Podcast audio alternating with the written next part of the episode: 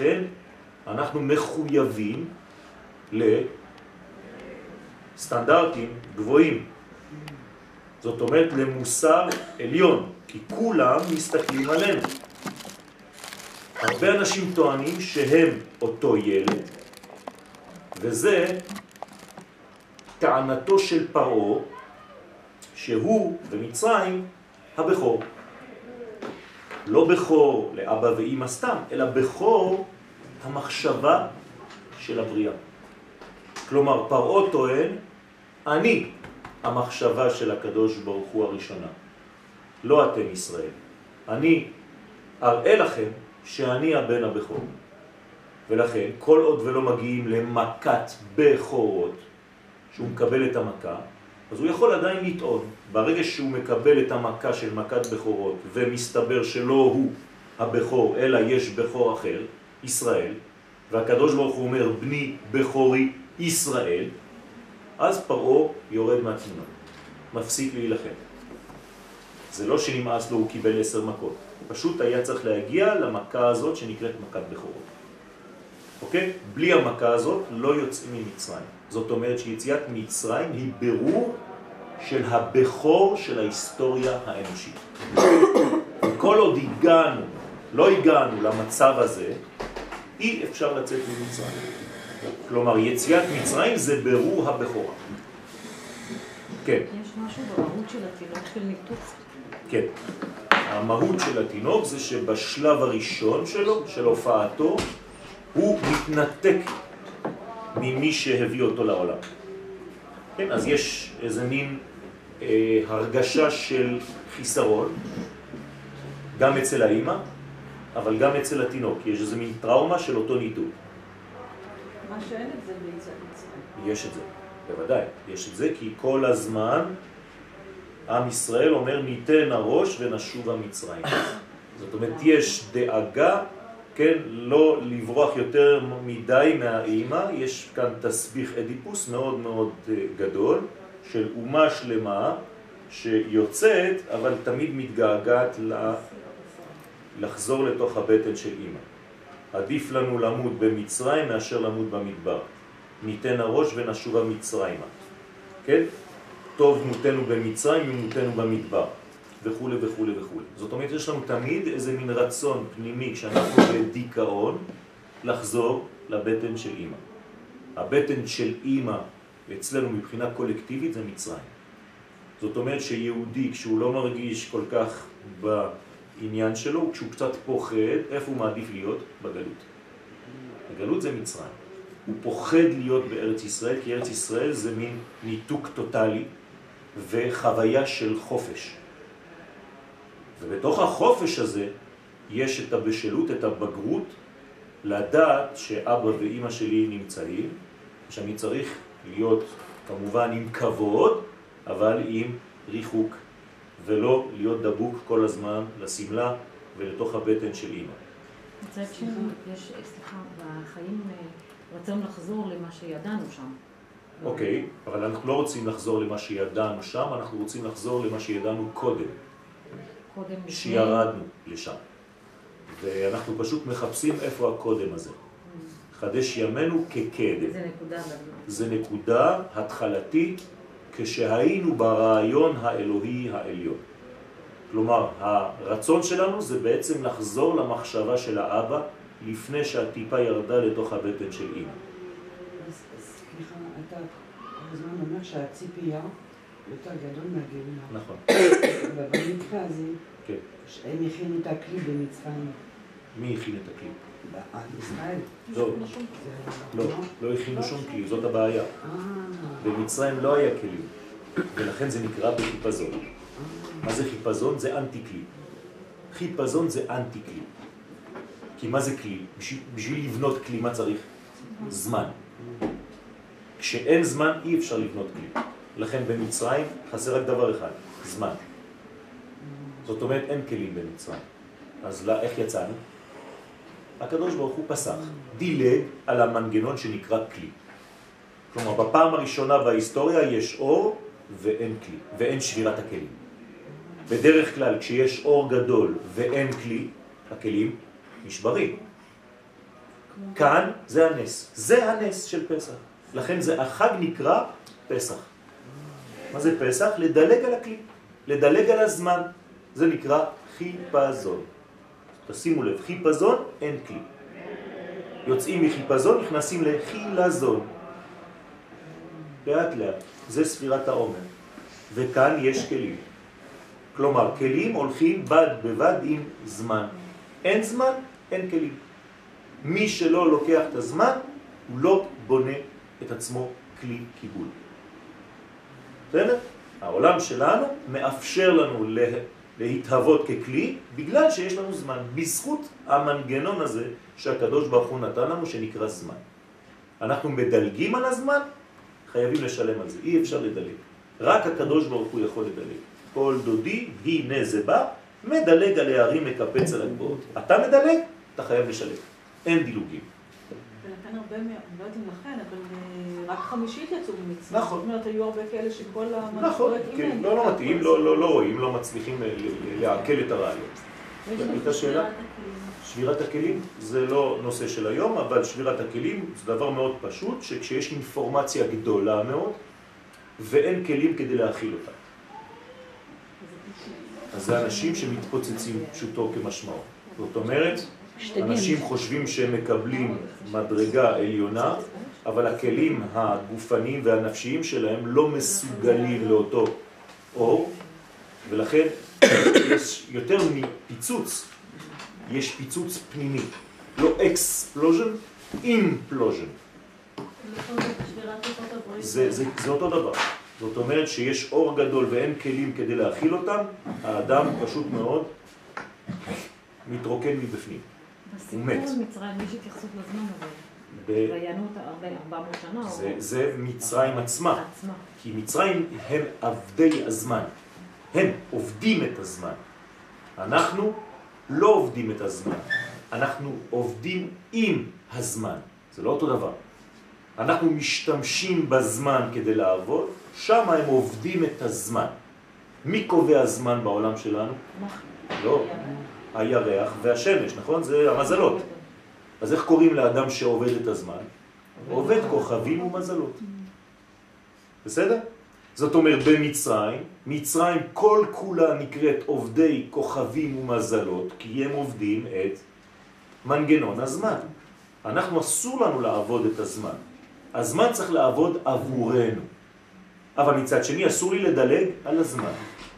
לא רק זה, אלא גם שאנחנו קובעים את הזמנים נכון, ואת החגים. נכון. השנה זאת אומרת. שהקדוש ברוך הוא נתן לנו את האפשרות לקדש את הזמן, כמו שגבר מקדש אישה. ולכן אנחנו אומרים בקידוש, בפסח למשל, ברוך אתה השם מקדש ישראל והזמן. כלומר שישראל הם מקדשים את הזמן. זאת אומרת שאם אני קובע, אני יכול לקבוע למשל שפסח לא יהיה שבת הבאה, אלא יום ראשון. לא מתאים לי. אם אני בית דין, מותר לי. זאת אומרת שעם ישראל קובע את היום של יציאת מצרים לפי ראש חודש, שהוא קובע בעצמו. כל החגים, כל המועדים, בית דין של כאן יכול לשנות. חוץ משבת, כי שבת זה לא זמן, שבת זה יום. זה משהו אחר, נושא אחר. קביעה וקיימה. השבת קבועה וקיימת מראשית הבריאה והיא באה אלינו כל שבעה ימים. אבל הזמנים בידינו. החודש הזה לכם, ראש חודשים. ראשון הוא לכם לחודשי השנה. אני נותן לכם את המתנה הזאת בתוך קופסה יפה. לא... של זמן. מה. מה? אנחנו כן. עושים מה שאנחנו רוצים. מה עם זאת הזמן. אומרת, יש י"ד בניסן, יש... שום דבר. הכל בראש כלול. בראש חודש. אז לפי איך שאנחנו מקדשים את נכון. החודש. אם אני מקדש את החודש יום אחד לפני, יום אחד אחרי, אני קובע את זה כל הזמן. בסדר, אז לא חשוב. אה, אפילו אם אני עושה את זה במזיד, מותר לי. זאת הייתה הסוגיה ב... בגמרא. עם מה? עם הזמנים. נכון. כן, זה, זה, זה, זה העניין בכלל. כלומר, יש אפילו מחלוקת בין רבותינו, מתי הזמן נברא. ומה זה בריאת הזמן? זה בריאת העולם, זה אותו דבר. העולם והזמן זה אותו דבר. המילה הראשונה בתורה היא מכניסה מנגנון של זמן, בראשית. ב זה כבר זמן. זאת אומרת, כשאתה מדבר על מקום, אתה מדבר אוטומטית על זמן. אז יש מחלוקת, מתי נברא הזמן? בניסן או בתשרה? אבל זו עוד שאלה שהיא לא מובנת, כי הזמן לא קיים. אז מה זה, מתי נברא הזמן, ואתה כבר נותן לי שמות של זמנים. אלא התשובה היא, איך נברא הזמן? במתכונת שדומה יותר לעתיד לבוא מה שיהיה בניסן, או האם הזמן דומה יותר לזמן של תשרה. מה ההבדל? הזמן של תשרה הולך לכיוון החושך, נכון? הולכים לכיוון הלילה, זה חורף. הזמן של ניסן הולך לכיוון הקיץ, האור. זאת אומרת, האם הזמן שלנו פסימי או אופטימי? זאת המחלוקת בין רבי יהושע ורבי אליעזר בגמרא. לפי רבי אליעזר, הזמן הוא פסימי. לפי רבי יהושע שאומר שהעולם נברא בניסן, הזמן הוא אופטימי. זה כמו הלל ושמאי. זה הלל ושמאי, זה אותו דבר. או שזה פוחת או שזה גובר. בסדר? לא מתווכחים על זמנים. אין זמן עדיין. כן. משה רבינו גם, הוא לא, זה? לא, משה רבנו זה מדרגה אחרת. אין לנו מילים כדי לתאר את נבואתו של משה, לכן אנחנו קוראים לו נביא. אבל האמת שמשה הוא לא נביא כמו שאנחנו רגילים לחשוב. משה זה מדרגה אחרת לחלוטין. בכל ביתי נאמן הוא, אי אפשר לה, להבין בכלל מה הוא לא במנגנון הזה. יש משה ויש את הנביאים. בכלל לא אותה נבואה. גם אותו דבר. משה הוא החלק הטוב של המציאות. ותראה אותו כי טוב הוא. עד משה יש רק נשמות של ניצוצות של רע, של אדם הראשון. עד שמופיע משה. כשמופיע משה, הטוב הראשון מגיע להיסטוריה. כמו וירא אלוהים את האור כי טוב? עכשיו יש בן אדם ותראה אותו טוב. הטוב המקורי מופיע עכשיו בדמות הזאת שנקראת משה. מה האבות? האבות זה אנשים פרטיים, לכן הדגשתי בתחילת השיעור. לא, חס ושלום. משה הוא לא אדם פרטי, שקול משה כנגד כל ישראל. אי אפשר לדבר על משה כעל אדם פרטי. חס ושלום, אל תעשו אף פעם את הטעות הזאת. משה זה איש כללי, אין לו חיים משלו פרטיים, זה לא קיים, תשכחו מזה. משה זה תחילת האומה. אברהם, יצחק, יעקב, נוח, מה שאתם רוצים. עד משה, כולם אנשים פרטיים, גדולים, צדיקים, הכל, אבל אדם. אומה, משה. בסדר? לך רד כי שיחת עמך. התורה שלנו קוראים לה תורת משה, למרות שהיא תורת השם. מה זה תורת משה? משה זה מנגנון אחר, לא להיכנס לטעות הזאת, חז ושלום. משה זה לא איש פרטי. אם לא, אי אפשר להבין את המשמעות של משה. משה זה איש כללי, זה האומה בעצמה באיש אחד. בסדר? הקדוש ברוך הוא מראה לו את זה, אומר לו, אני עכשיו יכול לחלות את כל האומה ולהתחיל איתך מחדש, כי אתה בעצם, יש בך הכל. ומשה אומר לו, לא, אני לא קיים בלי הם. כלומר, מי תוצאה של מי? הם, האומה קודמת לי, או אני קודם לאומה? מסתבר שגם משה הוא קטנצ'יק ביחס לאומה הישראלית. זאת אומרת שהאומה נתנה למשה את כוחו ולא משה נותן לאומה את כוחה. זאת אומרת שהעם ישראל יותר גדול מכל דבר בחיים. בלי עם ישראל לא היה משה. בלי עם ישראל לא היה משה, בלי עם ישראל לא היה עולם, בלי עם ישראל לא הייתה תורה, בלי עם ישראל לא היה כלום. בסדר? צריך להבין את המשמעות הפנימית הזאת. ואותו עם מופיע בפעם הראשונה בהיסטוריה בחודש ניסן של יציאת מצרים. אז תשימו לב כמה התאריך הזה חשוב. כלומר, זה יום העצמאות הראשון של ההיסטוריה של עם ישראל. ולכן אומרים הלל בפסח? כן, כי צריך לומר הלל ביום העצמאות. אז הלל בפסח זה הלל של יום העצמאות של האומה הישראלית בהופעתה, בלידתה, ביום הלידה, ב-15 לחודש ניסן של פסח מצרים. והם יצאו בשבת. והם יצאו ביום חמישי, לא בשבת. אל תנסי לבלבל אותי. כן, יצאו ביום חמישי. אז איך זה ליל הסדר בשבת? מה זה משנה? זה התאריך, זה לא היום. הם יצאו בחמישה עשר לחודש ניסן, שהיה בפסח מצרים ביום חמישי באותו שבוע. שבת הגדול היה בשבת. רגע, כל פעם ליל ראש הסדר חודש נופל לא היה. כמו אז? לא, של היום? לא. כן. לא. לא יצא בשבת? יש שנים שזה יוצא אותו דבר, השנה לא. מה, מה פתאום? זה לא השנה, זה לא ככה בכלל. השנה לא. השנה יש לנו פסח מיוחד שקורה כל 14 שנה, אפילו יותר. כן. אין כזה דבר שבת. שפסח יוצא שבת. מאוד נדיר. בעשור הזה יהיו מלא, יהיו לנו חמישה. לא, לא, לא, זה לא קשור, זה מתן תורה. כן, יש רמז. בסדר? כן, אבל זה, זה לא קשור למתן תורה. עכשיו אנחנו בפסח. לא, לא, לא, היא מדברת על יציאת מצרים. לא להתבלבל, יציאת מצרים הייתה ביום חמישי. בסדר? אוקיי? כי שבת הגדול, שזה עשור לחודש, באותו פסח מצרים, היה בשבת. לכן קראו לו שבת הגדול. ולקחתם לכם בעשור לחודש, שא לבית אבות שא לבית, ושמרתם אותו עד 14 יום לחודש, זאת אומרת משבת, הבאנו את השא, קשרנו אותו למיטה בשבת, שבת ראשון, שני, שלישי ורביעי. ביום רביעי עשינו את הקורבן, וביום רביעי בלילה חמישי יצאנו ממצרים. אוקיי? זה פסח מצרים.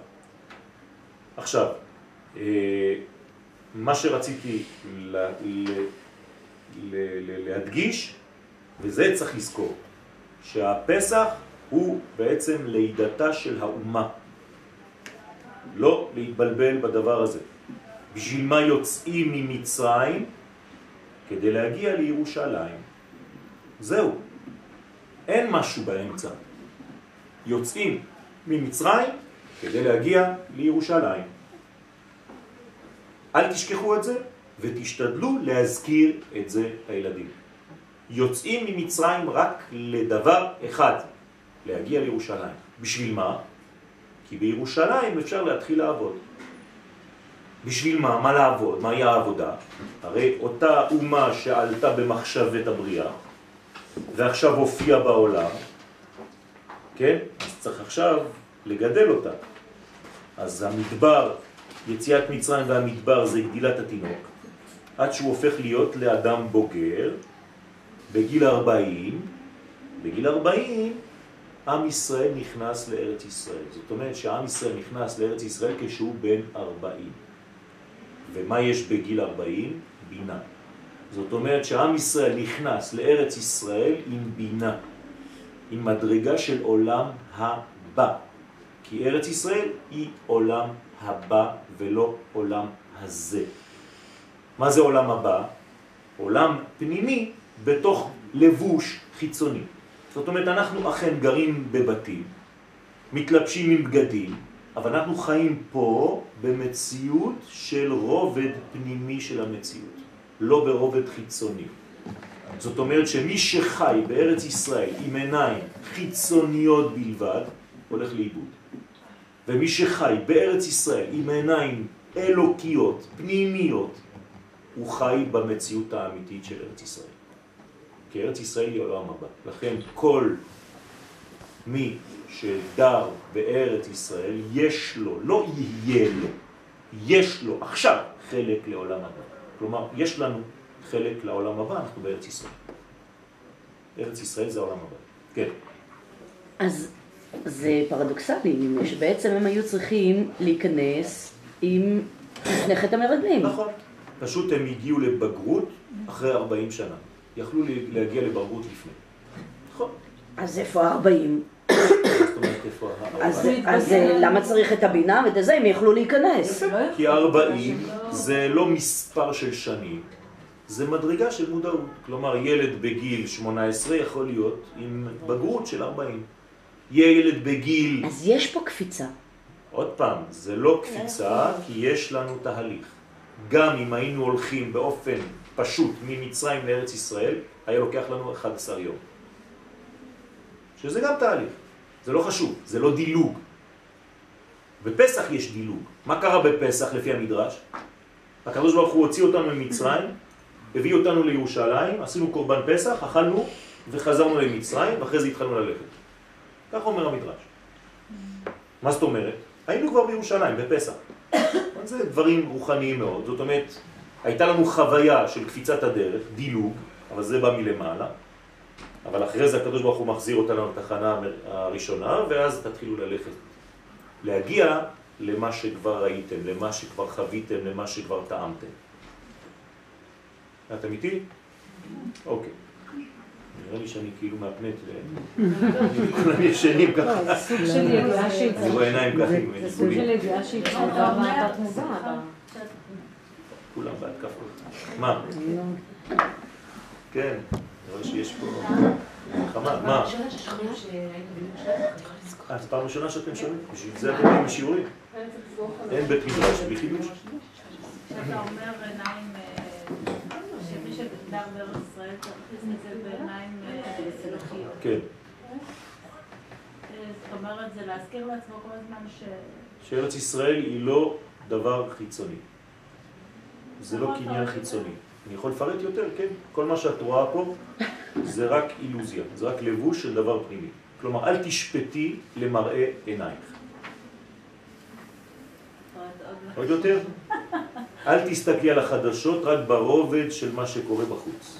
תדעי שיש פה מהלך פנימי, שאם את לא יודעת לנצל ולראות אותו, את לא תביני כלום. בסדר? זה חטא המרגלים דרך אגב.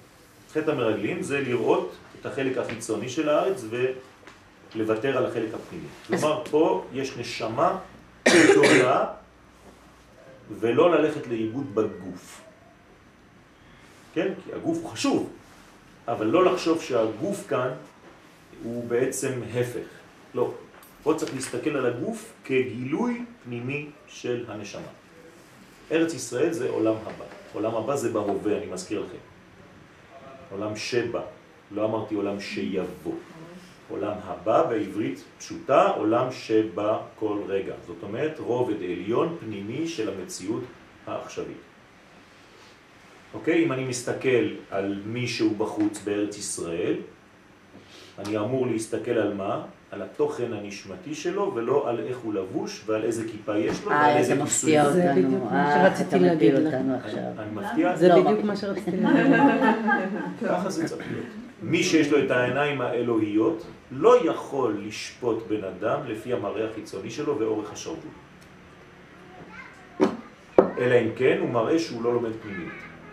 מי שלומד פנימיות הרבה יותר באהבת הכל.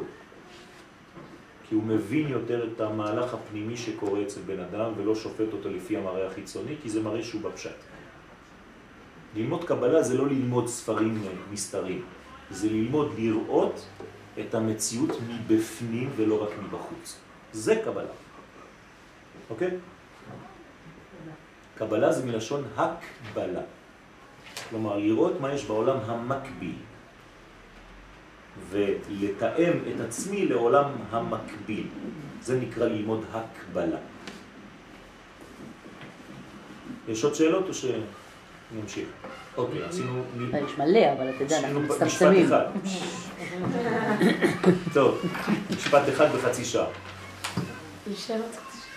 נשארה עוד חצי שעה לעוד משפט? טוב. כלומר, עלו במחשבה תחילה, כלומר שהיו בראשית המחשבה האינסופית כביכול, והנה, שורה שנייה, יש, הופעת עם ישראל בעולם הייתה בחודש ניסן, כלומר, בחודש בו נברא העולם לפי רבי יהושע בגמרא. בניסן נברא העולם, ראש השנה י"א. ללמד שגם הבריאה וגם תכלית הבריאה הופיעו יחד בחודש הזה. זאת אומרת, חודש ניסן גילה שני דברים. את הבריאה עצמה, אבל את התכלית. מי זה התכלית? עם ישראל. זאת אומרת, הופיעו באותו זמן, שהוא למעלה מן הזמן, כי חודש ניסן הוא ראש לכל הזמנים, נכון? אם הוא ראש לכל הזמנים, זאת אומרת שהוא דומיננטי על כל הזמנים, ומי שדומיננטי על כל הזמנים, זאת אומרת שיש לו גם מן הלמעלה מן הזמן וגם מן הזמן. זאת אומרת הוא בציר, בתפר, בין מה שלמעלה מן הזמן לבין מה שבזמן. לכן קוראים לו חודש האביב, חלקו את הטבע לשתיים, אב י"ב אביב, האבא של י"ב חודשי השנה. זו הלידה בעצם? כן. בסדר? כן. אז גם הגאולה הבאה תהיה בחודש ניסן. העכשווית. העכשווית. נכון. נכון. כל חודש ניסן מגלים רובד נוסף של גאולתנו. לא, היא. לא רק בחודש ניסן, היא כל השנה. אז איך זה באייר, מה? הקמת המדינה? אמרתי, כל חודש ניסן נפתח פתח חדש שיכול להתגלות בכמה חודשים אחר כך. אבל הפתח מתחיל בניסן. זאת אומרת שהשנה, באותה שנה בה הכריזו על מדינת ישראל, מה קרה? אז קרה שבחודש ניסן של אותה שנה, כלומר חודש לפני, הפסח היה משמעותי מאוד, ונפתח פתח לגילוי רובד גדול בעולם של מדינת ישראל, של הכרזת המדינה. זה הצירים של הדלת. כן. זאת אומרת שכל שנה קורה משהו, רק אנחנו לא יודעים לקרוא. צריך אמרת- לדעת לקרוא. זאת אומרת, כל שנה קורה. כל שנה, לא? לכן אל תבואו במוצאי פסח ותגידו לי איזה באסה, המשיח לא הגיע השנה. אני ציפיתי כל כך, אני בדיכאון. כן. זה מי שלא מבין כלום. כל שנה המשיח הגיע עם שכבה אחת. המשיח לא בבת אחת. כל שנה הוא בא עם משהו נוסף. אני למשל בציור, איך אני מצייר? אני מצייר בשכבות. כלומר, בציור שלי יש לפחות 150-160 שכבות על כל ציור. עכשיו, מי שלא מבין את זה, הוא חושב שאני עושה הכל בבת אחת. אבל מי שמבין, אני בעצם משאיר שקף של הצבע התחתון ומוסיף עליו עוד צבע שמשתנה בגלל שיש מתחת צבע ועליו עוד צבע והשתיהם משפיעים על הצבע הנוכחי ועוד צבע ואז זה הופך להיות גוון אחר וכו' וכו' וכו'. ככה זה הגאולה. הגאולה זה שכבה שכבה, שכבה. כמעה כמעה. כל שנה עוד הרובד נוסף. רובד נוסף של הגאולה. אז בעצם כל שנה נגאלנו קצת יותר. לא צריך לחשוב שהגאולה זה און, אוף. אין דבר כזה, זה לא שחור ולבן. זה יותר ויותר ויותר הולך וטוב. בסדר? אז יש לנו זמן אופטימי. כלומר, נבראנו בחודש של האופטימיות. כי מהחודש הזה, חודש האביב, כפשוטו, קודם הוא אבא של י"ב חודשים, זאת אומרת שהוא, מה זה אבא? למה קוראים, אבא של י"ב חודשים? הרי היה צריך לומר אבא של י"א חודשים, נכון? כי חוץ ממנו נשאר רק 11 חודש. לא, זה הסוד. אבא של י"ב, כלומר גם הוא בעצמו למעלה מן הזמן, אבל הוא גם כלול בזמן. כלומר הוא בציר בין האין סוף לבין הסוף. מובן? ולכן קוראים לו ניסן. מה זה ניסן? מלשון נס. זאת אומרת שהוא גם נס, אבל הוא גם ראשית הזמן. החודש הזה לכם ראש חודשים. ראשון הוא לכם לחודשי השנה. זאת אומרת שהמושג זמן מתחיל מחוסר זמן. מתי אפשר להתחיל זמן? כשאתה לפני הזמן. מתי אפשר להתחיל מוזיקה? כשאתה בשקט. מתי אפשר להתחיל לשיר? בשקט שלפני השירה. מתי אפשר להתחיל לדבר? כשאתה יודע לשתוק. כלל ראשון, פה סגור. ראשי תיבות קרפס. ברגע שאתה בקרפס, אתה יכול להתחיל לדבר. פסח. הפה מתחיל לדבר. הגדה, פסח, כל מה שאתם רוצים. אבל הכלל הראשון זה פה סגור. כלומר, לפני כל הופעה יש את השקט שלפני ההופעה. בלי השקט הזה ההופעה לא קיימת, תדעו לכם. ואחרי ההופעה חוזרים לשקט. כלומר, השקט היה לפני, הוא נמצא עכשיו רק מאחורי השירה, והוא יופיע אחרי שהשירה נגמרה. ובתוך השירה עצמה יש לכבד גם רגעים של שקט, כמו בדיבור. מי שמדבר ככה, אתם לא שומעים כלום. אבל אם אני מכבד רגעים של שקט, ואני יודע לשתוק בין מילים, ההבנה הרבה יותר חזקה. לכן גדולי ישראל, האדמו"רים, אומרים מילה בדקה. ריבונו של עולם! עם ישראל! ואנשים חושבים על מה שהוא אומר, כי הוא נותן להם זמן להיכנס בתוך השקט הזה. זה הרווח שבין האותיות, אל תדאגו, אין אף אחד. וגם אם יש, אני לוקח את הבושה. זה בסדר. אני לא מתבייש.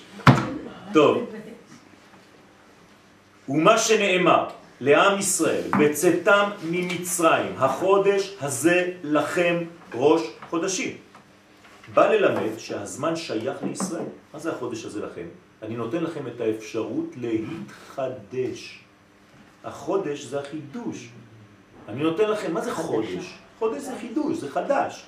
זה השורש של המילה חדש. ראש חודש זה ראש חדש. כלומר, בראש חודש אתה צריך להתחיל בחוסר פעולה כדי לפעול טוב כל החודש. לכן אסור לנשים לעבוד בראש חודש. כדי שכל החודש הם יעבדו כמו שצריך ולא הזמן ישלוט עליהם. מי שרוצה להצליח בפעילות שלה הזמנית, צריכה לכבד את ראש חודש ולא לעבוד. וזה הסוד. אז השבת יצא לנו טוב, זה היה שבת. בסדר? אבל צריך להיזהר לא לעבוד בראש חודש. עבודות של אה, ניקיון וספונג'ה וכל מיני, לא עושים בראש חודש. נשים, אסור להם לפי הקבלה, כן? לפי הפשט מותר, אבל זה לא טוב. למה? כי שוב פעם אני חוזר לאותו מנגנון, לפני שאתה מתחיל לשיר, יש לך רגע של שקט, של ריכוז. אני נכנס לסטודיו, אני צריך עשר דקות של כיוון, פרונט. כן? אם לא, אז אני מיד רץ, ואני בעצם נכנס לאיזה מין גלגל ואני לא יודע לאן אני הולך. כל דבר לפני שאתה מתחיל אותו, תשב, תסתכל עליו, תחשוב, אותו דבר לפני האוכל. אתה לוקח תפוח, אתה מתחיל לאכול, לא חשוב מה. אתה מסתכל על הצלחת, מסתכל על התפוח, חושב, ורק אחר כך מברך. כל דבר צריך להביט בו מה אני עומד לעשות עכשיו. לא נכנסים לדברים ככה. לפני התפילה, אתה יושב קצת, אסור להגיע לתפילה בול בזמן. צריך לבוא חמש דקות לפני, עשר דקות לפני, תשב, תירגע, תחשוב. שבת לא מכניסים בשנייה לפני השבת. זה אנשים שלא מבינים. שבת נכנסת שעתיים לפני, תכניסו אותה בשקט. שיהיה לכם שעתיים של שקט לפני השקט. בסדר? תעשו כל השנה כאילו שבת נכנסת בארבע. ככה לא תתבלבלו. גם בקיץ, כשזה ייכנס בשש או בשבע, אתה בשבילך שבת נכנסת בארבע. תפסיק את כל הפעילות שלך, שישאר לך רק להדליק נאות. ככה מכבדים שבת. לא כל הזמן על הקסקס. בסדר? לא חיים בצורה כזאת, זה חיים לא טובים. את פסח לא מסיימים ביום של פסח. את פסח מסיימים בסוף השבוע הזה. כדי שכל שבוע הבא יהיה שקט נפשי, כדי להיכנס לפסח במצב רוח טוב, בכוחות, ולא להשתגע. אם היינו כותבים לכם בלוח השנה שפסח זה עשה שבת הזאת, הייתם מסתדרות, נכון? בסופו של דבר כולם הייתם מגיעים. אז תעשה כאילו זה שבת, אני נותן לכם הנחה, יום ראשון. ככה זה עובד בראש. זה כמו תלמידים גרועים. מתי עושים את השיעורים? בסוף החופש הגדול. תמיד אותו ככה, ובוכים בלילה שלפני, ולא עשיתי ושכחתי, למה לא אמרת לי את זה לפני, ולא קנינו את זה, אותו דבר, אנחנו אותו דבר רק בגדול. אז תפסיקו לדחות את הדברים לתמיד למחר ומחרתיים וזה וזה וזה. זה לא ככה עובד. אף פעם לא תצליחו בחיים בצורה נכונה, צריך להגיע בשקט. לבנות את הבניין שלי. אז לכן הקדוש ברוך הוא מתחתן עם עם ישראל. הרי ישראל זה אישה. ביחס לקדוש ברוך הוא שהוא האיש. אז החתן מקדש את הכלה. איך החתן מקדש כלה? מה הוא עושה? נותן לה טבעת או משהו אחר, היום זה טבעת, לא חשוב. והוא אומר לה, הרי את מקודשת לי בטבעת זו, נכון? הקדוש ברוך הוא, כשהוא רוצה לקדש אותנו כאישה, איך הוא מקדש אותנו? בשבת. אנחנו אומרים את זה כל, כל יום מיליון פעמים ביום. אשר קידשנו במצוותיו. הוא מקדש אותנו במצוות. כלומר, במקום לתת לנו טבעת, מה הוא נותן לנו? מצוות. והוא אומר לנו, הרי את מקודשת לי ב-613 מצוות אלה כדת משה וישראל. זהו. עכשיו, ברגע שהקדוש ברוך הוא נותן לנו את המתנה, זה חוץ מהטבעת. הבעל נותן מתנה לאשתו, נכון? כן, מה קיבלתם מתנה בחתונה? לא, לא חשוב, לא נדבר על מה שכואב. מה כנסת ישראל קיבלה במתנה? לא. הקדוש ברוך הוא נתן לנו קופסה עם אה, סרט בצבע כסף, קופסה יפה, וכשפתחנו הייתה מתנה מאוד מאוד חשובה. רק בסרטים אפשר לעשות דבר כזה. זמן. זה הפסוק הזה.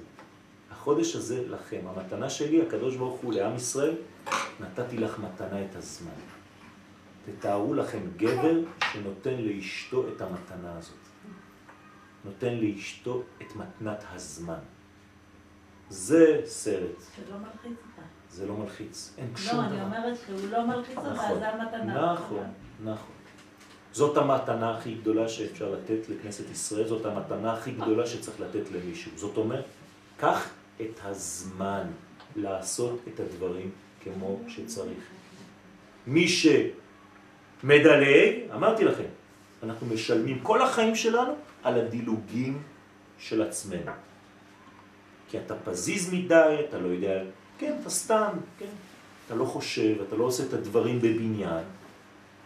קח את הזמן. הזמן הזה שייך לך, זה מתנה. החודש הזה לכם. ראשון הוא לכם, בחודש השנה. בא ללמד שהזמן שייך לישראל, הוא שורש הזמן בחודש הראשון, ניסן. וכיוון שניתן במתנה לישראל, לכן הקדוש ברוך הוא נתן לישראל את הזמן במתנה לצורך קידושו. הזמן בעצם זה חיים. הזמן זה חיים, זה הרבה דברים. זמן זה מושג מאוד מאוד כן, פנימי. זה- זה יכול להיות גם חיים פנימיים. הכל מתלבשים, החיים הם יותר גדולים מהזמן. החיים כן, מתלבשים במציאות שנקראת זמן, אבל הם הרבה יותר גדולים מהזמן, הם גם מעבר לזמן. החיים נמצאים הרבה יותר גדול. כן? חיים זה מושג יותר כולל מהזמן. אבל הזמן זה סוד גדול. זמן זו, זו ברכה. לצורך קידושו. כלומר, מה אני צריך לעשות, עם המתנה הזאת?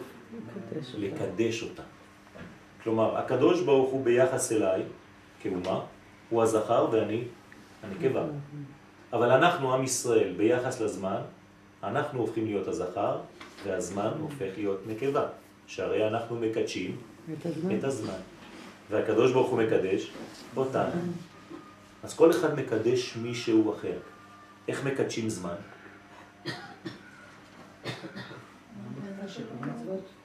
איך?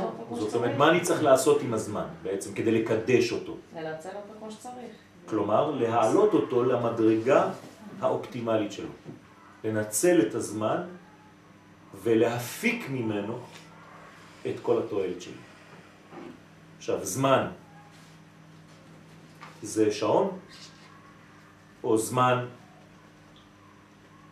זה מעשים? גם וגם. וגם. אני מכיר אנשים שיכולים להכניס בשעה אחת מיליון דברים, ואני מכיר אנשים אחרים, מאוד קרובים אליהם, שביום אחד לא יכולים לעשות כלום. אין להם אף פעם זמן. ואלה עושים מיליון דברים, וההוא שואל אותו, תגיד לי, איך יש לך זמן